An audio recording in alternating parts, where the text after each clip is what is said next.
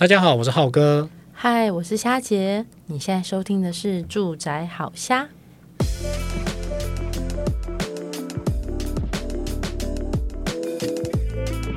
哎，这集我们要来讲瞎聊买房哦，那是什么议题呢？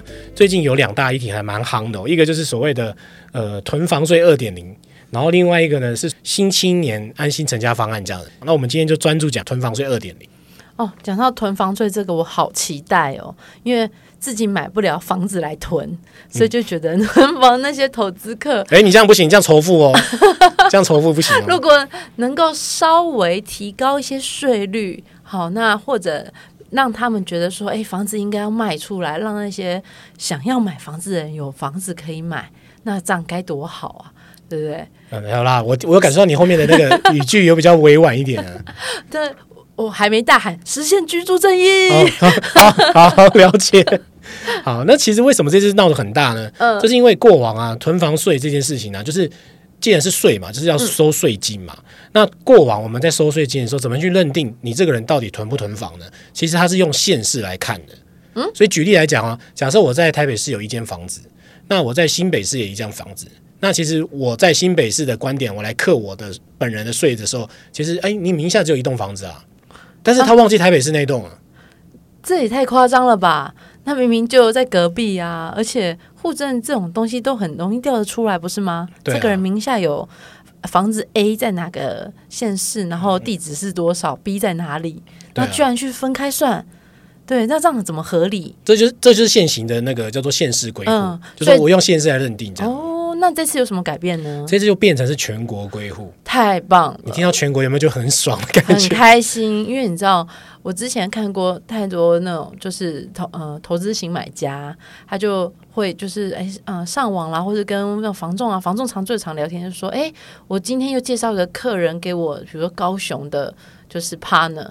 然后，因为他要去投资高雄的房子，然后又跟我说他可能诶也还在考虑要投资台南。然后我就想说，哇，他怎么是那个北高？其实都有到处都置产，那这样不就应该要很花很多税？所以原来以前会可以这样，是因为都是分别计算。对，那现在统一归户，那那他们就直接名下都会是哦，有几栋房子就清清楚楚啦。对啊，不过这次就是也也是有网络上也是有人这样讲，他说因为其实就是接近选举嘛，嗯，那他们就觉得说政府一定要让大家觉得，哎，我对于抑制这个投资炒房这件事情是确实是有在执行的，嗯，所以就下了这一剂非常猛的一个药，很棒很棒，那快点实施啊！有没有那个？一样，七月一号开始生效这种啊，没有，哪有这么开心的事情？对啊，因为其实政策这种事情就是呃，会影响到很多层面啦。嗯，所以通常在制定之后会有一段时间的讨论。那通常实际上实施，通常都是过了一年或缓了一些时间点才会去做落实这样子。嗯嗯、那这个时间点，这一次的这个囤房税二点零会是什么样去进行呢？目前呢，它是规划说在呃二零二四年七月去实施它。对，那二零二五年五月开征，嗯，对，哦，啊，那还要再等两年呢，对啊，你你该不会想说两年这些投资客可以赶快再逃啊，或者什么？那、哦、我知道了，就因为两年后要开征，所以其实现在这两年其实就是大家要脱手。那脱手就是捡便宜的好时机喽。哦，好像是这样哦，好像是这样，对不对？但投资客想的也许跟我们又不太一样，又不一样吗？我最近是听到有另外的解套方案了。嗯，投资客他们开始转向商用地产了。嗯，可是他原本买的那些那些呃住宅型的房屋呢？还是也要脱手啊，不然哪来的钱去买商用的？也是啦，就投资客还是有他们需要资金去做一些滚动的地方。嗯，但至少未来，至少我们可以预期说，慢慢的这几年之后，可能房市的那个。自自用住宅的部分会做一些价格上的修正，这样子。嗯、那大家如果这期间还是想买房的话，也是可以陆续看房，就是不要再做一些等待了。嗯，对。那所以大家就是锁定啊，如果是像我们呃在听 Podcast 的小资族啊，或是首购族，当你有使用各大平台，你就可以锁定那些什么急屋主急售，或是急卖。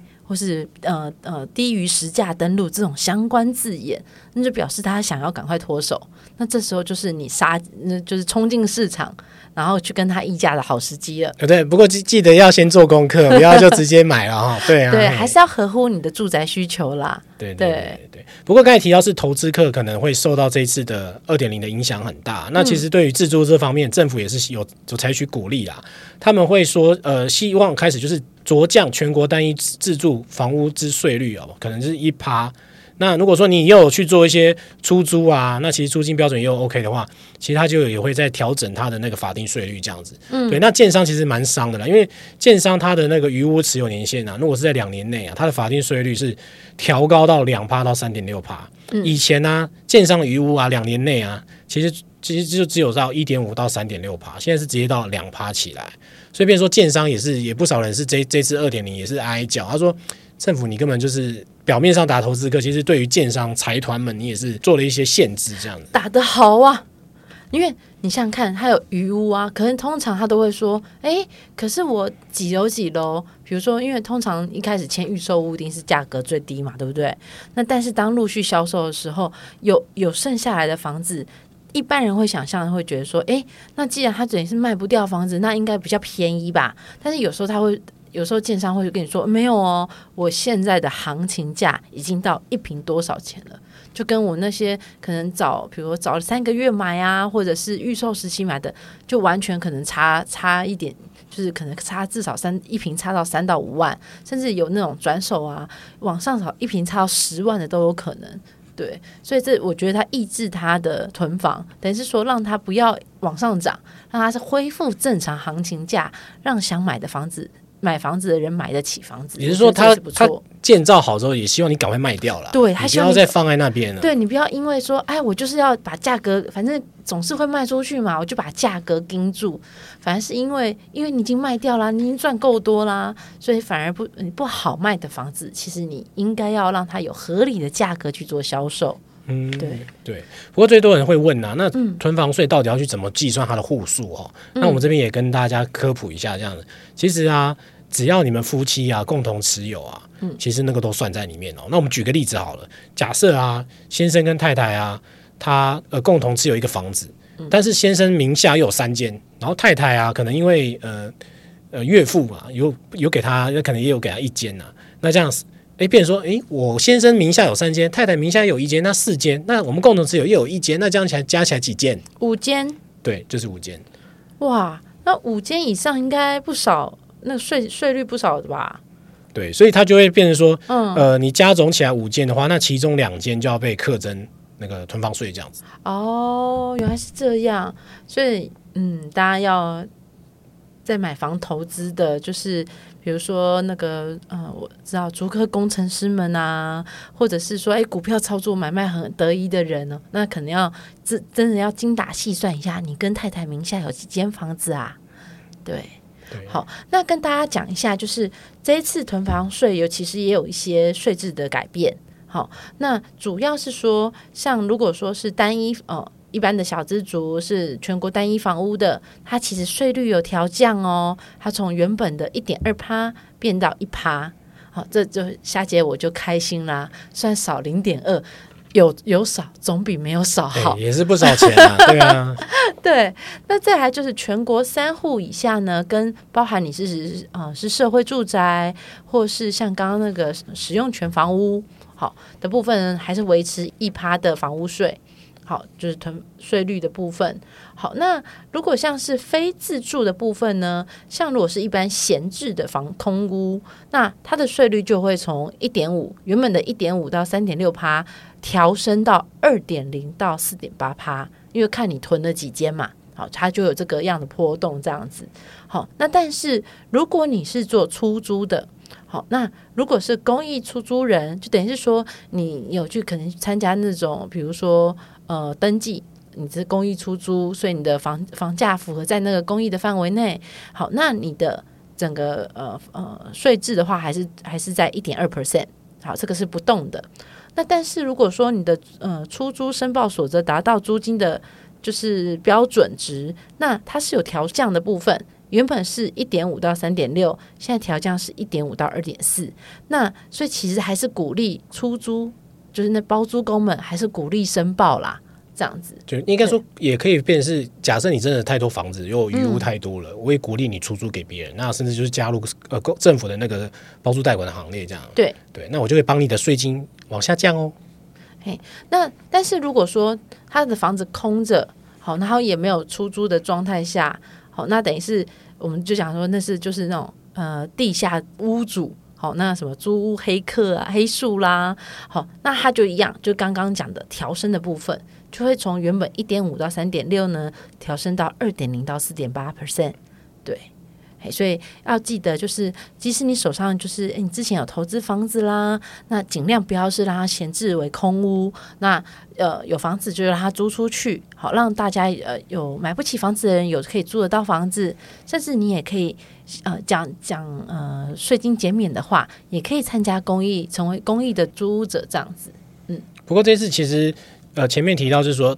打击的是所谓的投资客嘛？那嗯呃，其实建商啊，或者像合办都跟的地主啊，或者是前面提到那种多户持有的包租公啊，他们是受伤最深的。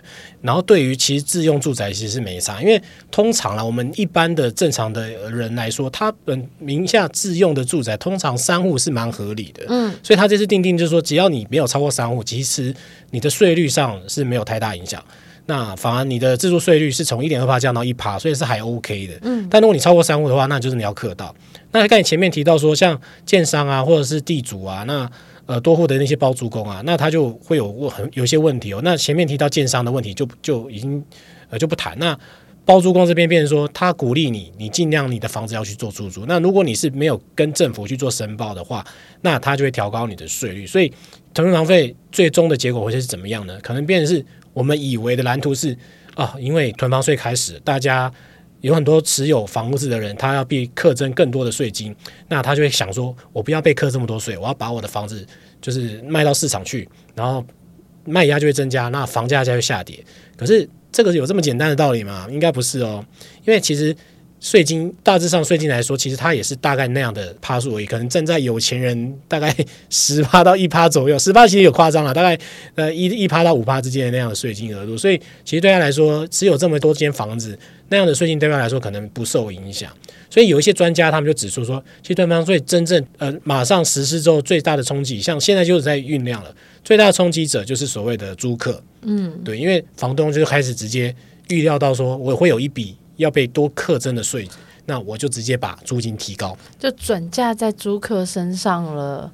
所以我觉得不只是房价要实价登录，那个租金也要实价登录化，让大家才会知道说，诶，哪一边到底租金是多少？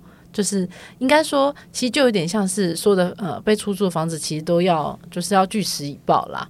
对，那我觉得这样子才能够符合我们的居住正义。好，所以其实这是囤房税啊，来势汹汹啊。那其实整整体来看，对于自住来说，其实影响不大。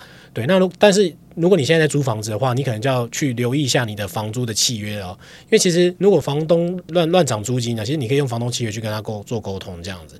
对，那如果你有一些呃租金上的一些，或者是租房子上的一些。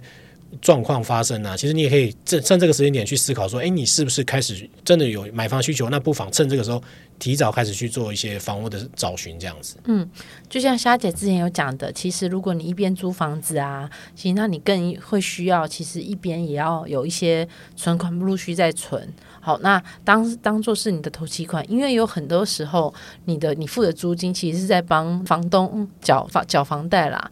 那与其帮别人缴房贷，还不如帮自己缴房贷。对，对。那今天这个瞎聊买房啊，就是针对囤房税来做一些呃说明哦。那希望这一集你会有一些理解。那如果你还对于房市相关新闻有一些疑惑呢，也欢迎到我们住宅好虾，然后私讯给我们，我跟虾姐都很乐意为您解答哦。好，我们下次聊，拜拜，拜拜。如果你喜欢今天的内容呢，别忘了到 Facebook 搜寻“住宅好虾”，让我们陪你瞎天瞎地瞎聊房事相关大小事。